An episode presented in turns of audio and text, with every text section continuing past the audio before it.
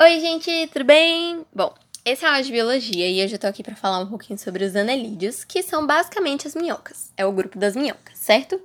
Vou começar falando da característica que eu acho que é uma das coisas que a gente pensa quando a gente pensa em minhoca, que é a metameria. O que é metameria?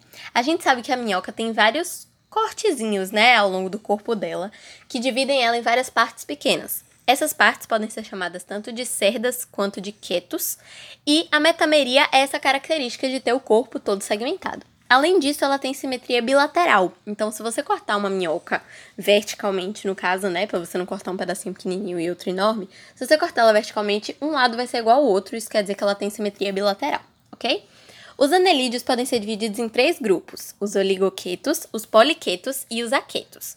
Os oligoquetos são os das minhocas, que eu tô falando, né? Eles têm poucas pernas, eles são chamados de lumbricos terrestres. Os poliquetos são as minhocas da praia, que são chamadas de nereis nereis, e eles têm muitas pernas. E os aquetos são as sanguessugas. As sanguessugas, se não me engano, não têm pernas. E é aquele bichinho que geralmente quando você anda em plantação alta, quando você sai, você tá cheio de bichinhos pretos grudados na sua perna, sugando o seu sangue, que você tira com cartão de crédito, sabe? Então, os oligoquetos são as minhocas, os poliquetos são a minhoca da praia e os aquetos são as sanguessugas, que é esse bichinho aí. Esses anelídeos têm, como eu já tinha dito lá dos nematóides em outro áudio, eles têm cutícula, que é por causa da umidade, eles têm o corpo todo revestido por cutícula. Eles têm um sistema nervoso ganglionar, isso é importante você saber porque eles têm cefalização, então eles também têm essa separação entre cabeça e resto do corpo.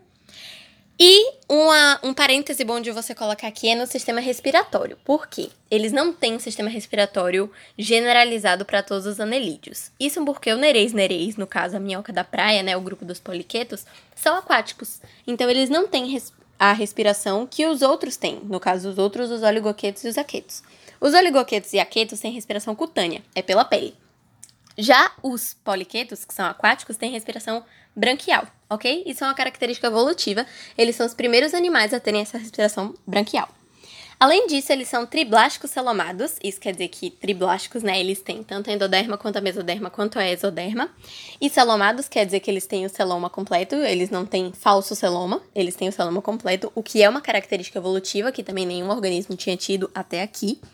Eles podem ser tanto dulcícolas quanto terrestre.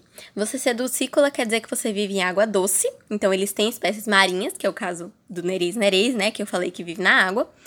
Ou você pode ser o terrestre, que é o caso das minhocas, que vive na terra. Eles são protostômios.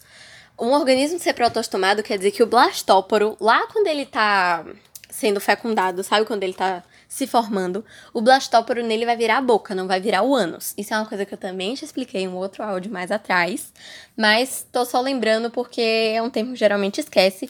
Eles são protostomados, então neles o, o blastóporo vai virar a boca, ok? Na fecundação, na gestação, né? Eles são enterozoários completos, isso quer dizer que eles têm um sistema digestivo completo, que é uma característica evolutiva que surgiu lá nos nematódios, certo? E eles fazem a excreção, né? Eles têm o sistema excretor por meio de nefrídeos. Pronto. Essas foram as características principais. E aí agora tem alguns parênteses que eu queria fazer, que são do aparelho digestivo, da circulação, da excreção, da reprodução e da importância ecológica deles. Começando pelo aparelho digestivo, ok? Como é que eles fazem essa digestão? Eles têm uma faringe, certo? Como eu falei, eles têm um sistema digestório completo, eles são enterozoários completos.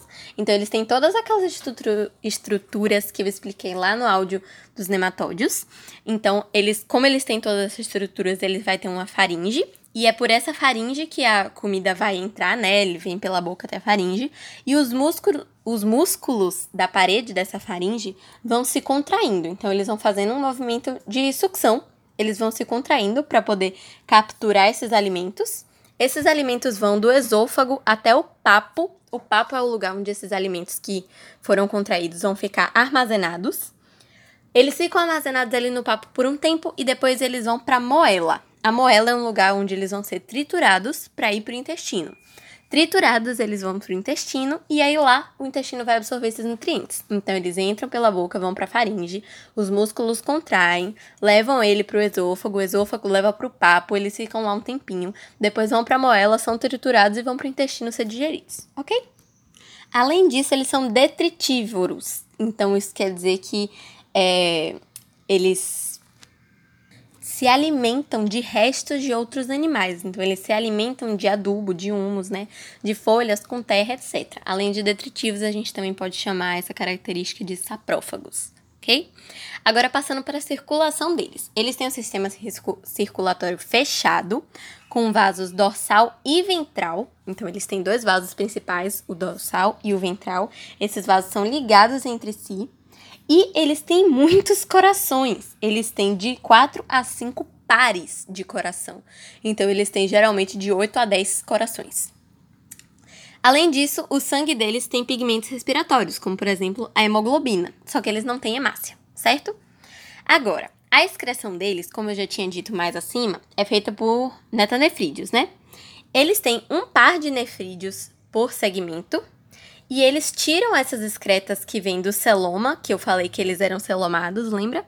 E eliminam essas excretas por meio de poros que eles têm no corpo, certo?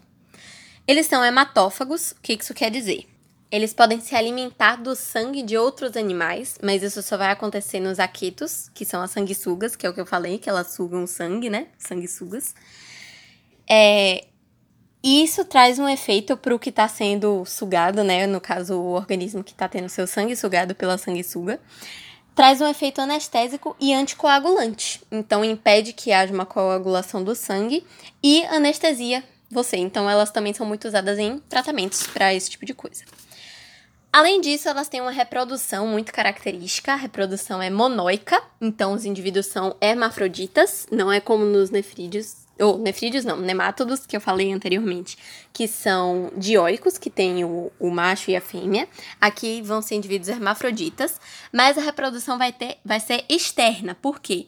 Eles não vão liberar a larva, então o desenvolvimento é direto, mas eles vão fazer uma fecundação externa e cruzada por meio de clitelo e casulo. Como é que isso vai funcionar?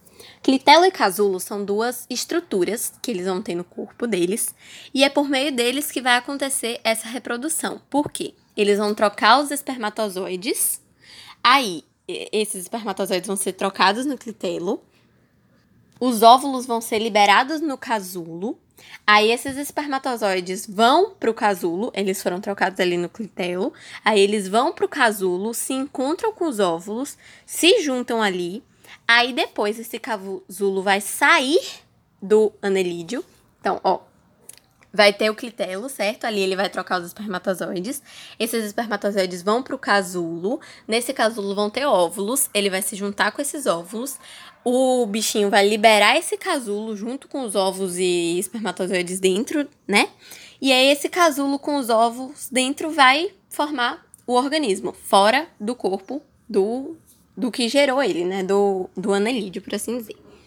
Essa é a reprodução dos anelídeos. E por último, eles têm uma importância ecológica muito grande. Por quê? A gente sabe que, por exemplo, as minhocas, elas ficam passeando ali pela terra, cavando galerias, né? Por assim dizer. Elas cavam corredores, cavam tubos na terra que arejam o solo. Então, elas aumentam a capacidade do solo de reter água e melhoram a qualidade química dele. Isso é muito importante para a plantação. Então, você ter minhoca na sua terra facilita muito que aquela terra seja fértil, porque aumenta as qualidades dela e aumenta a capacidade dela estar hidratada, né, de reter água. Além disso, os dejetos dela, os dejetos, os, as excretas desse bicho, forma humus, que é basicamente adubo, né? Que é muito rico em matéria orgânica da composta. Então eles têm tipo um adubo natural, que também é muito bom para plantações.